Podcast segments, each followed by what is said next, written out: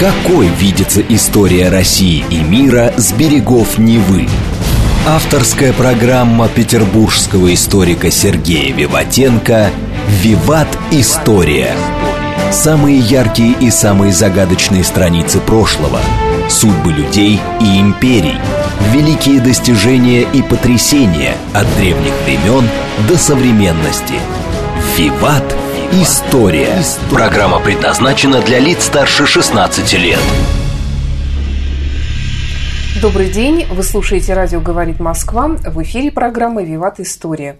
У микрофона Александра Ромашова и в студии автор и ведущий программы петербургский историк Сергей Виватенко. Добрый день, Сергей. Здравствуйте, Саша. Здравствуйте, дорогие друзья. В конце выпуска мы разыгрываем книги от издательства «Витанова». У нас историческая викторина. Ну, это уже такой у нас традиционный розыгрыш приза. А тема сегодняшней программы мы продолжаем знакомство, более близкое знакомство с русскими императорами. И сегодня у нас на очереди Петр III. А, да, дорогие друзья. Петр Федорович. Ну, Петр Федорович, да. Как его там еще называли, я еще, конечно, произнесу. А, да, дорогие друзья, единственное, я хочу сказать, что а, в перечислении императоров, которых вот у нас уже 300 лет, да, мы сознательно пропустили Ивана Антоновича, да, да. шестого, потому что, в принципе, конечно, ребенок этот никаких, никакой роли не сыграл. У нас, конечно, были передачи и про Петра Третьего, и про Елизавету, и про Петра Первого были много, да, но мы здесь смотрим в первую очередь на человека как на императора и какие вещи он как император сделал. А, вот, поэтому а, передачи, конечно же, отличаются. Поэтому да, ну и потом, мне кажется, все-таки такие фигуры все, ну, может быть, Петр III не, не такой уж и великий император, угу. все-таки там полгода, да, сколько он правил, а вот, скажем, мне кажется, про Екатерину ту же вторую можно говорить много-много-много часов. Да, я согласен. Я думаю, что мы еще поговорим. Ну, об Екатерине на следующей будет передача, да. что естественно, да. Это уже будет, э, значит, у нас в конце ну, мая, в начале июня, да. да. А вот где-то. Да, ну, действительно, про нее мы можем еще какие-то делать э, передачи, ну, про ее время. Итак, давайте начнем. А первое, наверное, что надо понимать, кто такой Петр III по отношению к другим русским правителям. Петр III – это сын немецкого руководителя такого района, как Гольштейн-Гатопский. Его отец был Карл Фридрих Гольштейн-Гатопский. Это, Саша, Северная Германия, это, север, это между Данией, между Данией и Гамбургом. Киль, столица, Кильский канал, я думаю, да. Поэтому по рождению его можно назвать киллером. Житель города Киль, по-немецки киллер. А, вот. Ну, надо сказать, что он внучатый племянник Карла XII по отцу, потому что мама его отца была сестра, родная сестра Карла XII, шведского короля, ее звали Гедвига София. И он имел все права на шведский трон. А по маме конечно, он внук Петра I. А, мы уже с вами об этом говорили много раз и повторяться не будем. Две дочки Петра I, которые остались от Екатерины и сохранились, ну, скажем так, по возрасту, умерли не в младенчестве, да, это Анна и Елизавета. Что с Елизаветой мы говорили с вами в прошлый раз, а, в начале апреля, да, а, то теперь мы с вами поговорим о второй дочке, да, об Анне – Старшая сестра Елизаветы. Старшая сестра Елизаветы. Она была отправлена, ну, еще раз, Петр I смотрел на нее только так, как она будет женой будущего союзника европейского какого-то. Ну вот и нашел этого самого союзника э, в лице Шлезвиг-Гольштейна. Ну, я даже не знаю там, сильное ли было государство, не сильное, мы это опускаем. Но, видимо, просто других претендентов не было. Так или иначе, Анна уехала в Северную Германию, а, где в городе Киль 10 а, февраля 1728 года родила Карла Петера Ульриха фон Шлезвиг-Гольштейн-Готторф. Да, так они звучат по-немецки, да? Большая радость, родился мальчик в немецкой семье, по этому случаю папа устроил громадный фейерверк, а мы еще раз напоминаем 10 февраля, а, и мама ее продула на этом празднике, и она достаточно быстро умерла. Это было 1728 год. То есть Петр III будущим, да, он практически сразу становится сиротой. Как его воспитывали? Ну, давайте так, дорогие друзья, вот о чем сказать. Жизнь Петра III мы можем поделить на два периода. Ну, по времени он может быть разный, а по получению какой-то информации и прочее, да, формирование личности, я думаю, что они одинаковы. Итак, первый период – это 1728-41 год – это кильский период, да, когда он жил в Германии. То есть он жил до 13 лет. А вот, и второй петербургский, 42, 62, 20 лет. Ну и последний, последний мы, наверное, тоже можем поделить на две. Доимператорский и императорский. Хотя, они, еще раз, один там 160 дней там с копейками, да, а другой, другой 20 лет практически, да, но все равно мы, наверное, тоже его поделим. Итак, вот такие три периода в жизни у императора. То есть когда он был ребенком, когда формировался, все это было немецким. И самое главное, дорогие друзья, он был лютеранином, он был протестантом. И поэтому психология, философия у него была именно такая – ну, вы скажете, Екатерина II тоже была протестанткой, но она как бы правила нашей страной там по определенным русским лекалам. Об этом еще поговорим. Да, я соглашусь. Но, скажем так, по характеру он всегда был без какого-то такого стержня, без сердечника. По интеллекту он тоже не был там очень силен. Впрочем, э, и других русских царей-императоров это тоже не, не всегда было плюсом, дорогие друзья. А вот у нас есть штампы про Петра Третьего, очень большие. Откуда появляются эти штампы?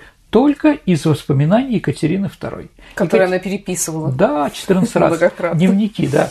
А вот она сделала все, чтобы показать, чтобы все поверили, что Петр III был несуразным человеком на престоле и был маразматиком, от которого только Россия вздохнула с облегчением. Ну, мы еще к этому вернемся, дорогие друзья. Поэтому, да, у нас где-то процентов 8 из всех исторических работ, они опирались именно на Екатерину II. Ну, просто я скажу, дорогие друзья, она очень большое количество документов, где Петр III государственник, она уничтожила, по ее приказу были ликвидированы. Поэтому мы можем об этом говорить, скажем так, очень, скажем так, смутно. Но где-то 20 во всяком случае, последний период историки, они все-таки скептически рассматривают Петра Третьего как какого-то глупейшего человека, которому нам не повезло. Поэтому, дорогие друзья, мы с этим еще попытаемся сегодня разобраться. Так или иначе, он лютеранин, так или иначе его воспитывали в Германии, поэтому он обожал многое немецкое – а какое самое сильное государство, если мы берем да, э, в этот период среди немецкой феодальной раздробленности? Ну, Австрия, она далеко и католическая, ее даже не, считаем как Германии. Да? А второе – это Пруссия. Конечно, все эти Фридрихи, Фридрих Великий, Фридрих II, Фридрих Вильгельм, Гогенцоллерн и прочие, да, для них были символы. И отец тоже служил Пруссии в свое время. Пруссия была тогда нашим союзником во время Северной войны против Швеции. Поэтому в него вбили это преклонение перед прусским государством в структурности, а, в законе. Я подумала, что если бы Елизавета не забрала, я понимаю, что история не терпит сослагательного наклонения, угу. но если бы Елизавета не забрала Петра Третьего, будущего Э, как э, наследника угу. престола российского, может быть, его судьба сложилась бы более счастливой? Ну, давайте так, не знаю, как счастливо, несчастливо, но он бы стал шведским королем. Да. А, вот. Он, когда его дядя стал шведским королем, а он уже находился в России, он сказал, завидую, вот он будет командовать нормальным государством. Но опять-таки, можно ли верить в это? Это как бы со слов Екатерины угу, да. Алексеевны, да? Да. А мне вот досталось вот это. Наверное, можем с уверенностью сказать, что он был бы шведским королем. А вот хорошо это или плохо, ну, не знаю. Во всяком случае, например, папу, когда его рисовали в детстве, да, у него были или прусская форма, или шведская форма. Или они такая форма, которая не разобрать, шведская она или прусская. Да, по-другому пошла точно бы жизнь. Но это уже как бы, да, другая история, Саш. Итак, что значит прусская система? Да, в первую очередь армия. Да, Поэтому он очень... С детства ему подарили оловянных солдатиков, и он в них играл. То есть говорить о том, что он, как мальчик, он был э, далек от детских развлечений, нет, ну таких, да, а войнушку и так далее тому-то играл очень хорошо и очень активно. И потом уже и в России он тоже продолжал играть. А, вот, прусская форма, все это прусский шаг, прусская тактика военная, да, все интересовало. Ну и надо сказать, дорогие друзья, прусаки были, да, одним из самых лучших э, военных образований, лучших армий в Европе. Он преклонялся перед э, Фридрихом II и Пруссией. Еще раз, у нас очень часто говорили, вот, это паскудно, это неправильно. Почему неправильно для ребенка? Для того времени это было нормально.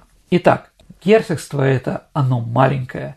Карл Петр, как его звали тогда, рос в захолустной обстановке крохотного северогерманского герцогства. У Елизаветы Петровны, которая с 40 -го года, 41 правит нашей страной, а не было собственных детей. Поэтому, придя к власти, она сразу решила, что нужно искать наследника.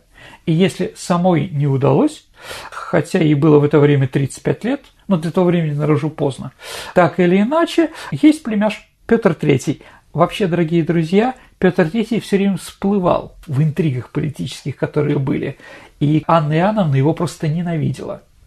Но ему было два года, когда она пришла к власти, но она-то прекрасно понимала, что он-то вырастет и потребует, да, поэтому очень плохо к нему относилась. Итак, как только Елизавета пришла к власти, она практически сразу, 18 ноября 1742 года, объявила, что ее наследник престола – это ее племянник Петр Карл Петр Ульрих, или как там еще, или Петр Федорович, как она сказала. Он прямой внук Петра I. Поэтому это было достаточно хорошо воспринято в обществе. И она потребовала, что он приехал в Россию. Будущего Петра вызвали из Киля в Петербург. Ему объяснили, что он приедет, он будет провозглашен наследником престола. И сразу же установили за ним неусыпный надзор. Как пишет Евгений Анисимов, известный наш историк, что для Петра I в Петербурге, пока он ехал, чистили золотую клетку. Вот это тоже надо понимать. За ним следили как за будущим наследником. И понятно, что да, еще сделать так, чтобы он умер неожиданно, да, конечно, Елизавета не хотела. Слишком много умирали родственники у Елизаветы Петровны, поэтому за ним очень сильно следили. Итак, прибыв в Россию, он проходит обряд присоединения к православной вере. Что интересно, Саша, когда его крестили в православие, у дверей церкви пришлось выставить охрану да чтобы никто не увидел случайно, что будущий император и внучок Петра I плохо знает русский язык с немецким акцентом, да, и вообще не понимает, что такое православная церковь. Не успели подготовить? Ну, все это хотели сделать быстро. Угу. С другой стороны, как мы видим, до 12 лет его не готовили да. специально. Поэтому вот такая у него, скажем так, в одной душе два, скажем так, два фундамента. То есть он абсолютно, да, безвольно принял православие, не понимая, что это и куда его привезли. Конечно, но дальше. ему начали вбивать наши идеи, ценности да. и прочее с 13 лет. А, вот, да. Но от тех первых ценностей он не отказался как таковой. Ну, от религии может быть, да, но к религии он после этого относится плохо, потому что отобрали от одной, сказали, та плоха, а чем это хороша, не сильно доказали. Это, конечно, была не Екатерина II, которая поняла всю сущность православия и стала действительно православной императрицей. С Петром III, конечно, такого не было.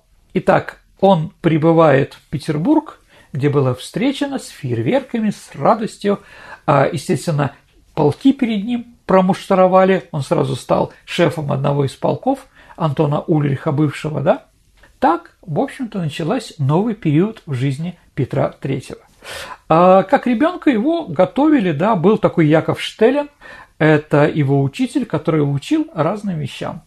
А как вспоминают учителя, их было много, ну, французский изучал с француженкой, понятно, да, там танцы тоже с французом, а он был не глупым, да, быстро схватывал, но ленивый. То есть, в принципе, как ну, все остальные. Поэтому говорить о том, что вот он дурной какой-то сразу показал себя каким-то непохожим да, для русского царя, нет, это неправда. Это неправда. Для него Елизавета Петровна решила сделать подарок. Под Оренбаумом, Ломоносовым нынешним, да, она ему организовала так называемый Петерштадт. Штат – это город, да, город Петра. А это специально и организовала в, этом, в этой крепости, которая для него был построен, потешные полки, как у папы Елизаветы, у Петра I или как у Людовика XIV, дорогие друзья. А вот, но что Петр, тоже интересно, Петр малолетний настоял, чтобы эти потешные полки в них входили еще тысячи гольштинцев, то есть немцев, которые вот он пригласил к себе как личной охраной.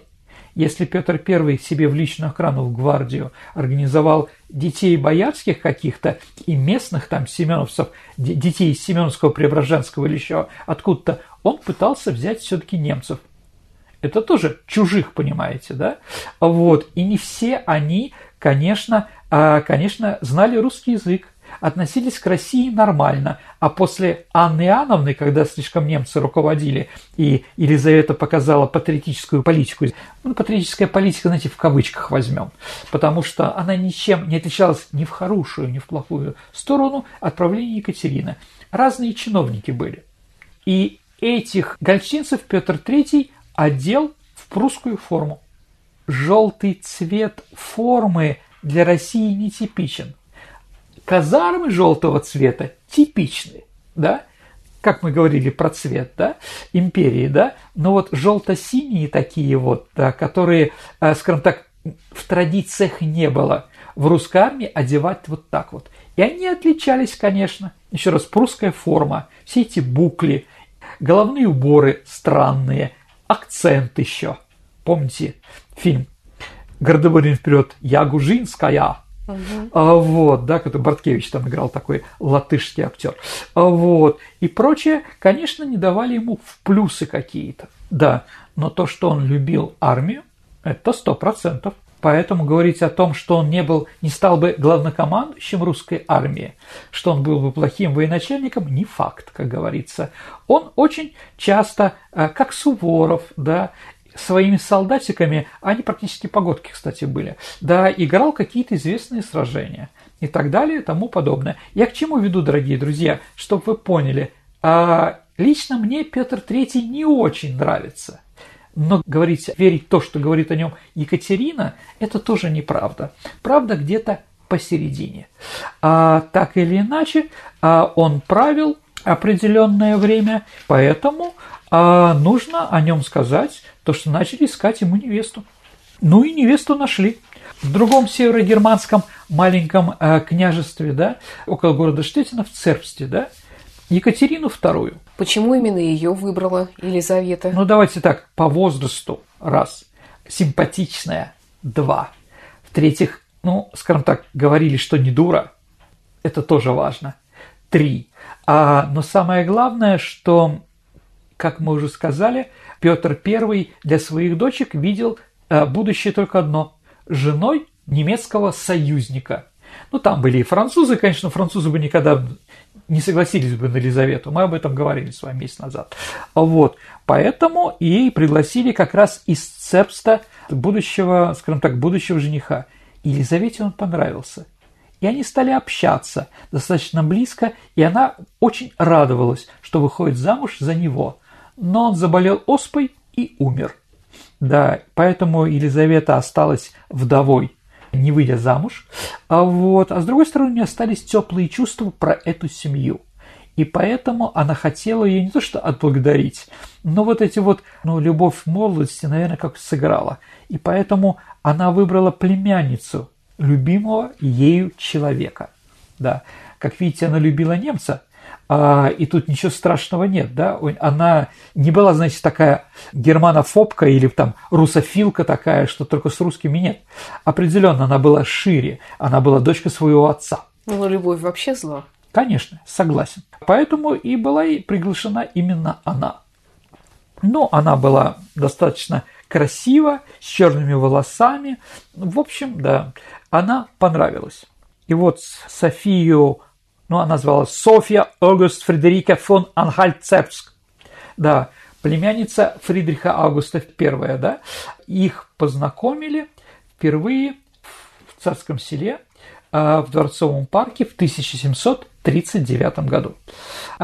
Есть еще один источник, что они были знакомы еще в детстве. Но можно ли в это верить? Ну, в принципе, один раз э, Питер, Карл Питер и София Аугуста, они были на детском празднике в Берлине у Фридриха II. И вот на этом празднике а, Петр III будущий, да, а вел себя не очень хорошо, и поэтому Екатерина по-немецки, как материнский, схватила его за ухо и протащила его по всему залу и унизила этим. В общем, они с детства друг друга ненавидели. Но Екатерина ловила другое, стерпится, слюбится. И неважно, любите вы, не любите, да, все-таки время было достаточно свободных отношений среди аристократии. И Елизавета тоже была не святая, как мы с вами помним, да, по прошлой передаче. Вот. Поэтому, возможно, они встретились еще раньше, но официально в 1939 году. А вот, и в 1945 году сыграли свадьбу. Свадьба наследника была сыграна с огромным размахом. Так что перед десятидневными торжествами, как сказали очевидцы, меркли все сказки Востока. Ну, еще раз, приехали из бедных таких районов, да, а вот, где умеет ценить последний фенинг, да, а вот, а тут было наше раздолье, да. И в подарок Петру и Екатерине были пожалованы во владение дворцы Меньшикова Ораниенбаум из всех пригородных э, дворцовых комплексов э, Санкт-Петербурга, наверное, ближе всего к Петру Третьему.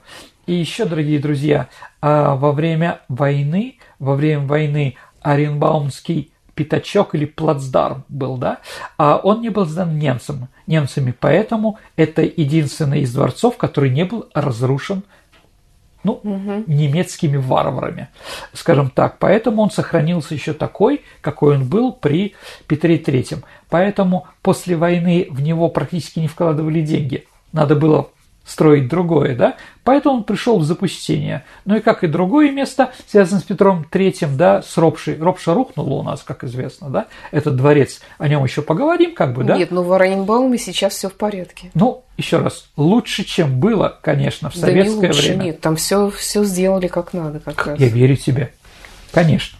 Так или иначе, да, и подарили им еще одно интересное место, Саш. Им подарили Люберцы. Это под Москвой. Как складывались отношения между молодыми супругами? Ну, давайте так, сразу никак. То есть отношения не сложились с самого начала. Екатерина в своих мемуарах отмечала, что муж накопил себе немецких книг. Ну каких книг?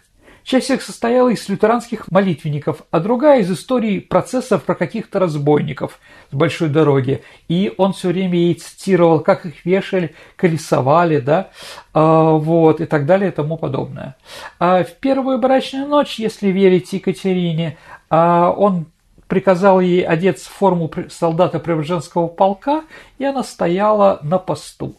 Вот, в принципе, в принципе, при, при муже Петре III Екатерина II оставалась девственницей еще пять лет.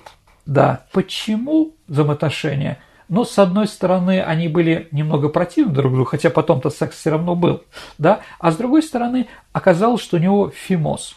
Ну, в общем, это такая болезнь, которая лечилась обрезанием.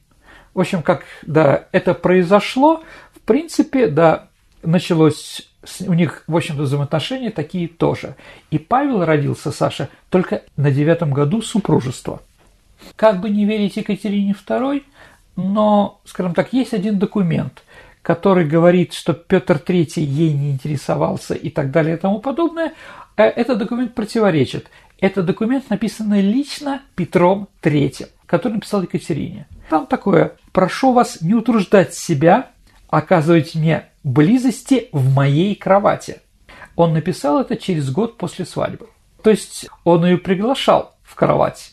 А, но там что-то происходило такое, поэтому сказал, нет, спасибо, мне такое не устраивало. Если тебя не устраиваю я, живи отдельно. Ну и параллельно у них были, конечно же, романы. Поэтому говорить, как пишет Екатерина, что он был импотентом, да, это немножко не так. Сергей, давай прервемся на пару минут и продолжим программу Виват История после выпуска новостей и рекламы на радио «Говорит Москва». Отлично, давайте послушаем новость. Какой видится история России и мира с берегов Невы? Авторская программа петербургского историка Сергея Виватенко «Виват. История». История. Продолжается программа «Виват Истории». Вы слушаете «Радио говорит Москва». В студии по-прежнему Александра Ромашова и автор ведущей программы «Петербургский историк» Сергей Виватенко. Петр Третий, он герой сегодняшней программы. Продолжим. У него было много любовниц, но в первую очередь это, конечно, Воронцова. Вот, Воронцова – это сестра Екатерины Дашковой, родная, да. Она была грубая, хромала.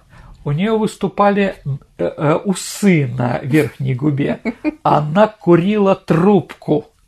А вот, но он ее уважал любовь зла, как ты сказала, Саша, полюбишь, ну и такую козу ну, тоже. это не я сказала, это да народная я... мудрость. Ну, да, Саша, ты сегодня процитировала это, угу. да, поэтому я как бы процитирую это тоже.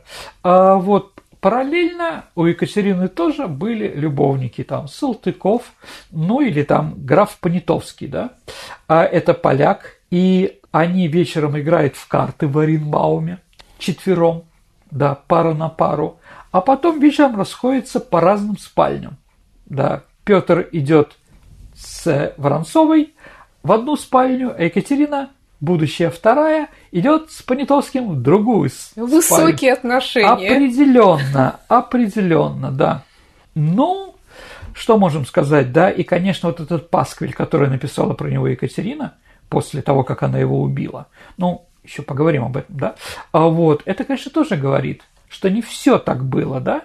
А в его личной библиотеке было тысяча книг, и кроме тех про разбойников, как она и говорила, там были остальные книги достаточно много. Но, дорогие друзья, не могут быть тысяча книг про разбойников и убийц Европы того времени. В принципе, это нереально, да? Ну, закончим про Екатерину и про, про Петра Третьего тем, что у них родился сын Павел. Наследник-младенец как тогда говорили.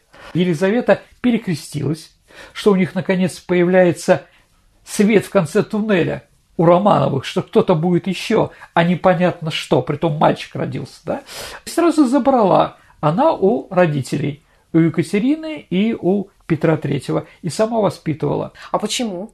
Ну, у нее своих детей не было, и поэтому, ну, у любой женщины есть определенные материнские задатки. Поэтому она ее воспитывала как своего ребенка. Это с одной стороны. С другой стороны, больше от этой пары, у которой Елизаветы болела голова. Потому что все скандалы были, да? Или про Петра Третьего, или про Екатерину, которая вела себя очень фривольно. И много, да, ладно, там она бы, я, скажем так, выбирала каких-то мужчин. Она же еще и общалась с иностранными послами. И мама у нее тоже там шпионила в свое время в пользу Фридриха II. А уж лучше, лучше всю любовь, все образование, все будущее нашей страны сразу сделать на внучка. Ну, про Павла у нас будет отдельная передача. Конечно. Я просто знаю, что воспитывала его Елизавета сугубо в русском стиле. Ну, в, в отличие от Екатерины, которая потом своих внуков уже, детей Павла, соответственно. В европейском, да. да. Итак, давайте теперь поговорим о Петре третьем как о личности, что ли. Потому что о нем мы тоже мало что знаем из того, что нас любит говорить. Хорошо образованный, знает несколько языков, библиотека тысячи книг, очень остроумный, организовал себе кунсткамеру, свой музей, то есть пытливый ум, ему что-то интересно. У него был свой оперный театр, у него еще были такие интересные привычки – ну просто Шарл Холмс наш, а курил трубку, пил, предпочитал пить английское пиво из всего другого. И Саша самое главное, да, Саша, играл, играл на скрипке, играл на скрипке, да. А, вот. Единственное, что он попросил, чтобы ему отправили в ропшу, опять-таки, если можно верить, это скрипку. А вот, как видим, да, достаточно грамотный человек, разбиравшийся в армии и многое другое. Ну, да, и, еще раз, Екатерина II приказала после прихода к власти уничтожить все, что было связано с интеллектуальной деятельностью Петра III. То есть, как будто этого всего и не было. Поэтому 14 раз и переписывала свой дневник. А с другой стороны, ну, забегая вперед, она, чем, ну, как знаменитый, как реформатор, или какие-то вещи сделала, она свергла Петра III со словами, что он предлагает делать, это плохо, а потом все это сделала самостоятельно. Лавры взяла себе. А дальше очень работоспособный, дорогие друзья. Он практически за свое маленькое правление написал указов за это время, практически сколько дней он правил. Да, там 162, 163, как считать? Еще раз, потому что здесь тоже есть определенные моменты, да. А вот, поэтому говорить о нем в таком отношении, как говорила о нем Екатерина, я бы не стал. А, ситуация, которая не то что изменила а, отношение к Петру Третьему или Э, скажем так, в нашей стране Екатерины, это начало Семилетней войны. Семилетней войны Петр III изначально был противником того, чтобы Россия вошла туда. Но почему?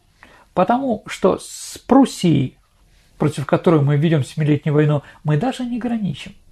Какая нам разница, что он там разбирается там с какими-то возможными нашими союзниками или какими-то интересами – да. А вот между нами, а между нами и Пруссией была Речь Посполитая, которая, кстати, тоже в войне и принимала участие. Но мы туда пришли, потому что Петр III считал, что в будущем, в будущем именно союз с э, Пруссией будет для нас очень выгоден. И поэтому, даже когда была война, он считал, что, ну, скажем, достаточно мягко надо было не уничтожать полностью страну, а сделать так, чтобы в будущем она нам была верна. Понятно, что для дворян, которые все время служат, война является источником дохода, война является социальным лифтом и многим другим, там появление новых земель, новых крепостных. Поэтому не пускать их на войну или не, не давать им какие-то премии за это, для них было, конечно, все это очень, а, скажем, плохо. И надо еще понимать, гольштинцы и его вот эти вот ближайшие гвардейцы да, из Гольштинии, они были одеты в прусскую форму, и на фронт их не отправили. Они продолжали жить здесь. И понятно, что многим не нравилось, почему нас посылают на фронт, а эти здесь. Да. Поэтому, скажем так, первый заговор против Петра III, еще не Петра, возникает в 1758 году, когда начинается Семилетняя война. А посадить на престол Екатерину II, ну, будущую Екатерину, да, а, но не совсем об этом думали заговорщики определенные. Павла посадить на престол. Вот это возможно. Я еще хочу сказать, что параллельно с Петром III а у нас же ведь еще продолжал жить Иван VI да, Антонович. Узник. Да, да, да. Ну, да. А, понятно, что Елизавета его не убивала. Он жил сначала в Холмогорах, а потом перейден э, в Шлиссельбург. А, вот. Поэтому Петру уже тогда было отношение достаточно сложное. Россия смогла уничтожить, разбить Пруссию. А к 1762 году, к 60, ну, к 61 году практически вся Пруссия была под контролем у нас. Восточная Пруссия – ну где 39 регион, Калининградская область, приняла уже присягу в пользу нашей страны. Эммануил Кан тоже присягнул. Там деньги даже печатали. Там было написано а, Елизавета король, не королева, король Пруссии. Вот, да, ну и многое другое. Но мы уже, скажем так, кроме Восточной Пруссии, а, ну, побывали уже в Берлине, и в то время захватили Померанию, так называемая Колобжек или Кольберг, который назван. То есть практически Германия была на коленях, Пруссия была на коленях. Но произошло так называемое Бранденбургское чудо. Бранденбургское чудо – это смерть Елизаветы Петровны. Она умерла в декабре 1761 года. А не в 62 году она умерла? А, Саш, смотрите, она умерла 25 декабря 1761 года по юлианскому стилю, а, который был в России. Угу. Да, а в Европе уже был Новый год, григорианский стиль, да. Поэтому иногда пишет 62 год, хотя, господа, это неверно. потому что она жила по юлианскому, по нашему летоисчислению. Мало ли кто там что пишет, да, в каком году скончался пророк Мухаммед. Все прекрасно знают, да, в каком году он скончался. А вот, но это же другой вопрос. Итак, Петр становится русским императором. Он, да, он не успел присягнуть, не было еще венчания на царство, мало правил. И поэтому ситуация изменилась. Первое, что он сделал, как мы уже знаем с вами, это закончил войну с Пруссией. А многие считают это предательством наших интересов, как я уже сказал. Я так не считаю, дорогие друзья, потому что Екатерина II, как бы там ни кричала, что она свергла своего мужа из-за этого предательства, она потом именно заключила или обратно проденонсировала союз с Пруссией. И вот эти полтора века союза России с Пруссией принесли и Германии, и России процветание. Именно союз с Пруссией помог нам присоединить к себе утраченные земли Украины и Белоруссии во время раздела в Польше. Литву еще взяли, да? Именно союз с Пруссией помог победить Наполеона, да?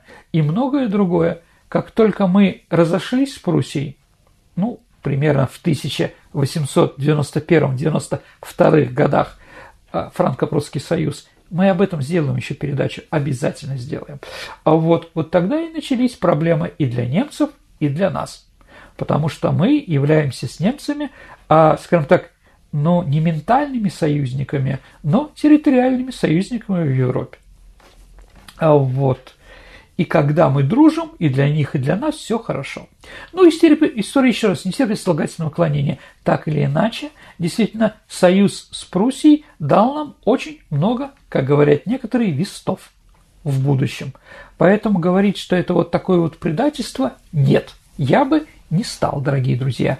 Итак, Россия при новом царе. 19 миллионов человек, из них 4 миллиона человек живут, проживают в городах, 63% подданных Российской империи крепостные крестьяне. Что же сделал за 186 дней своего царствования Петр III? Он издал, Саша, 192 закона. Вы представляете, как он активно работал. С другой стороны, мы можем сказать, дорогие друзья, что это нереально. Да, это мало реально, потому что, дорогие друзья, он просто готовился стать русским императором он многие вещи уже разработал до того, как. Да. Что же он сделал? Ну, объявил амнистию политзаключенных. Ну, это понятно. С другой стороны, он сразу э, объявил амнистию заключенных. Он ослабил запрет на поездки за рубеж, принял меры по стимулированию торговли, запретил пытки, распустил тайную канцелярию, скажем так, этот орган тайной полиции, который был еще при Петре Первом, отменил налог на соль, и заменил его налогом на роскошь для знати. Налог на соль очень хорошо воспринят был среди народа, да среди народа хорошо был воспринят, наверное, и, и налог на роскошь. Да. Но те, кто в роскоши этой купались, конечно же, после этого ему это не забыли. А, также Петр подготовил закон об урезании прав православной церкви и планировал отмену крепостного права. А он провозгласил свободу вероисповедания – то есть закончились преследования старобрядцев. Угу. Попытался бороться с коррупцией, да. А, значит, да, и требовал публичности процессов. А что он хотел предложить вместо православия? Что Нет, или как? православие должно было остаться, дорогие друзья, но и организовать русскую церковь на манер лютеранской церкви. То есть нету, скажем так, патриаршества как такового, нет каких-то, да, то есть люди решают свои духовные проблемы на местах. Угу. То есть, да, и, возможно, даже сами выбирают себе священников. Угу. Ну и так далее и тому подобное. То есть это такой вид лютеранства, протестантизма, что, конечно, многим тоже не понравилось. У церкви отбираем землю, отбираем крепостных, а духовенству платим жалование, как чиновникам. Да. Ну и Екатерина выступала к этому ужасно, говорила, как это так. В 62 году он умер, а в 64 году она взяла, секуляризировала все земли, и все земли э, монастырей перешли к государству. Угу. Ну и главное, конечно, это документ, манифест о вольности дворянства. Что это? Если не вдаваться в политические исторические подробности, рассмотреть этот документ но с точки зрения общества это было прямое дарование привилегий одному слою общества, дворянству и полное игнорирование остальных слоев. По данному законодательному акту впервые в истории России дворяне, как писал в манифесте, да, освобождались от обязательной гражданской военной службы, могли по своему желанию уходить в отставку и беспрепятственно выезжать за границу. Правда, во время войны они обязаны были вернуться на родину и воевать.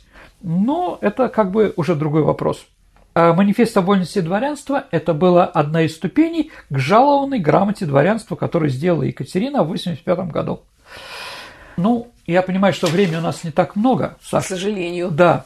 Давайте так. А, есть широко распространенное мнение о том, что все дворянство восстало против Петра III и его политик реформ, что, как видим, явно неверно. За что, как говорится, да? А вот, сразу скажем – осуществляли путь, который подготовила Екатерина, гвардейские офицеры, а, то есть обнищавшее мелкое дворянство, без власти и имущества, а придворная знать, генеральный штаб, все правительство, напротив, были верны Петру Третьему до конца. А вот, вопреки ожиданиям, церковная пропаганда против Петра тоже была слабой. Крестьяне считались, а, считали императора как будущего освободителя – Поэтому и появилось столько разных интересных Петро Федоровичей, да, про которых мы уже говорили. Итак, падение Петра III на самом деле результат заговора внутри семьи. Григорий Орлов, у которого был роман с Екатериной, избавил от мужа любимую. Да, это было понятно.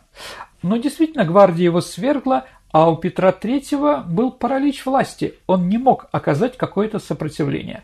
Вот, у него был шанс уехать в Кронштадт, например, где э, взять его невозможно, флот за него, в Пруссию уехать, и к действующей армии, которая там продолжала находиться, да, и что-то еще, да. Но вот его арестовали.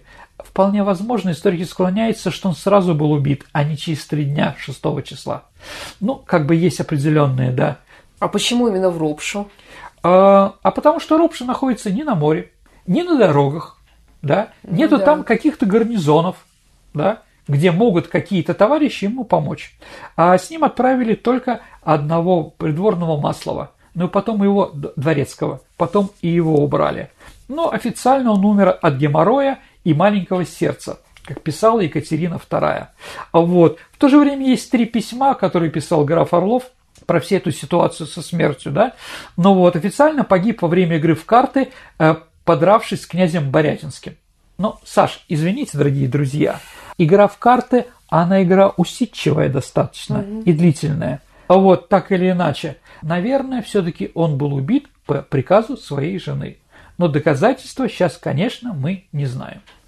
Вот такая передача, вот такой, а, вот такой Петр Федорович ни хороший, ни плохой, мало поправил нами, да, а вот, но то, что он делал, вполне возможно, его могли в будущем, могли в будущем объявить настоящим наследником Петра I.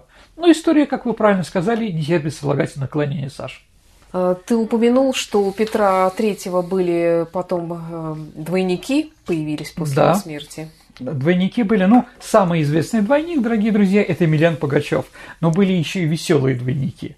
А, например, в Черногории появился. Да, в Черногории появился Петр III, который сказал, что он освободит черногорцев от турок, да, начнем воевать, с нами Россия, вас с Россией там, ну, не 100 миллионов, но прилично, ну, как всегда говорили в это время, да? То есть это было очень популярно. А в других местах тоже появляется. А там бывшие солдаты в Сибири, ну, их в основном били кнутом, отправляли на каторгу, даже не убивали, да? Это было как-то смешно. Но Емельян Иванович Пугачев, конечно, а, потряс Российскую империю и Екатерину II потому что народ считал, что Петр III невинно убиенный. Это тоже понятно. Кстати, а где его похоронили? Его не похоронили в Петропавловском соборе, его похоронили в Александр-Невской лавре. Притом тайно, без каких-то разговоров и прочее. Но когда Екатерина II умерла, новый русский царь, его сын Павел, приказал их обоих похоронить в Петропавловском соборе рядом – Поэтому у них дата погребления одна. Угу. Ну, извините, такая смешная да. Петр и Феврония. Любили друг друга и умерли в один Павлуша день. отомстил маме. Определенно, да. Ну, как бы эту историю мы с вами еще поговорим. Так, или... Еще угу. вот вопрос у меня касательно наследника Павла. А, многие же сомневаются в том, что его отцом действительно был Петр III, но я читала также, что Петр очень хорошо относился к будущему наследнику, к своему, к Павлу. Никак он к нему не относился, если честно. Он его не воспитывал. А, раз в неделю они встречались, угу. ну и, скажем так, Петр III по характеру не был человек, который мог что-то объяснить сыну. Ну, может быть, по возрасту еще. Может быть, еще такой, знаете, есть сыновья, которые полностью под отцом, они попадают под их влияние и так далее. А бывает, ну, как бы, да, ну, в таких мягких, что ли, да, когда отец мягкий. Поэтому, э, скажем так, там все было сложно. Но Павел любил своего отца. Павлу объяснили, что он умер от геморроя и так далее и тому подобное. Потом, когда он узнал, он, конечно, после этого маму сильно не взлюбил. Сергей, а вот после смерти Петра что стало с Воронцовой, кстати? А Екатерина II ее насильно выдала замуж. Просто, да, она жила, рожала детей, то есть с ней было все хорошо. Как он относился к тем детям, которых рожала Екатерина II, как известно, от других? Ну, мужчин? давайте так, Анну он признал сразу. Угу. Она считается от Салтыкова или от, да, или от Понятовского. А вот, но она быстро умерла. Но называл сразу ее. А про Бобринского он даже не знал. Но у нас была передача про незаконно рожденных. Да, да, да. Да, поэтому, да, в день рождения, э, скажем так, когда у нее воды отошли, э, Екатерин сделала все возможное, чтобы он отправился на пожар смотреть, он был да, шефом э, пожарных в нашем городе, смотреть на пожар, и она спокойно родила. И он вроде ничего не заметил. Но опять-таки, заметил, не заметил, это другой вопрос. Так говорит Екатерина II. Сергей, как всегда, что почитать и вообще как отражен, кстати, его образ, образ Петра Третьего в художественной литературе и вообще в искусстве? Давайте так. Везде из него делают идиота. Да. А, вот. Это не хорошо, не плохо, но, в общем, увы а по-другому у нас пока не смотрят. Это все произошло, наверное, ну, понятно, Екатерины, а второе от такого великого ученого, как Ключевский который, скажем так, да, говорит, главная ошибка Елизаветы во время правления – это Петр III. Mm-hmm. Вот, и с этого пошло. Ну, вот как мы уже знаем про Анну Иоанновну, также отношения. А вот, читайте Анисимова, читайте Павленко. Ну, в первую очередь Анисимова. Да, он написал очень хорошие книги про этот период истории России. А в художественной литературе где-то есть его? Хороший... Вообще образ? Ну, хороший нет. А, Пикуль пером и шпагой. Угу. Фаворит до того же Пикуля. Еще раз, на любителя. Я, дорогие друзья, а, понимаете, я уже последние лет 20 не читаю художественной литературы про, про исторические события. Вот, потому что сама история, сами документы и факты намного интереснее, чем какой-то автор что-то придумал. Да, поэтому я не знаю, что там еще написали, но не думаю, извините, что там эдакое, что выходит из тех рамок, которых я вот сейчас вам обозначил. Спасибо, Сергей. На сегодня мы прощаемся с Петром угу. Третьим, э, и настало время нашей исторической викторины. Да, да. Итак, дорогие друзья. Какой у нас был вопрос в прошлый раз? А в прошлый раз у нас была передача, а, посвященная Висло-Одрусской наступательной операции и про маршала Конева.